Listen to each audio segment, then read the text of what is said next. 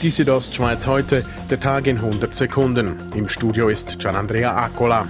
Mehr Umsatz, mehr Gewinn und eine höhere Dividende. Die Zahlen der Ems Chemie waren im letzten Jahr auf einem Rekordniveau. Die beiden Sparten Automobilzubehör und Spezialitätenchemie brachten einen hohen Umsatz und Gewinn ein. Laut EMS-Chefin Magdalena Martullo verfügt das Unternehmen über innovative Produkte mit hohen Margen.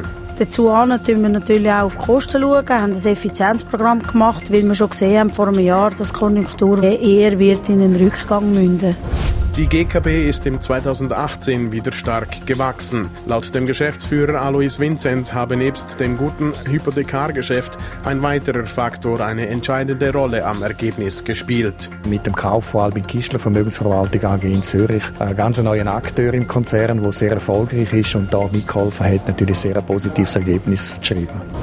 Heute startet die dreitägige Jäger-, Fischer- und Schützenausstellung Passion in Chur. Laut Marco Engel, Geschäftsführer der Expo Chur, werden über 8000 Besucher erwartet. Das ist ja eigentlich eine eingeschworene Gemeinschaft, die hier kommt und die wird höchstens jetzt durch die Schützen noch vielleicht ein bisschen grösser werden. Der Ausstellungsteil der Schützen wird dieses Jahr nämlich erweitert.